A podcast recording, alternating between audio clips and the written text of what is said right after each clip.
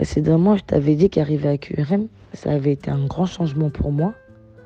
Alors quand je suis arrivé à Lens, c'est un autre monde. On parle quand même d'un monde professionnel avec la charge d'entraînement. J'ai entraînement tous les jours et des fois même deux fois par jour, le matin et le soir. J'ai musculation deux fois par semaine, haut du corps, bas du corps. L'intensité, elle est très élevée, rien à voir avec le monde amateur. Il y a beaucoup de concurrence.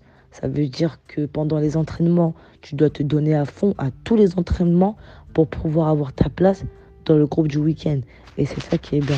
Ça te permet de progresser à tous les entraînements. Et franchement, moi, je sens que je progresse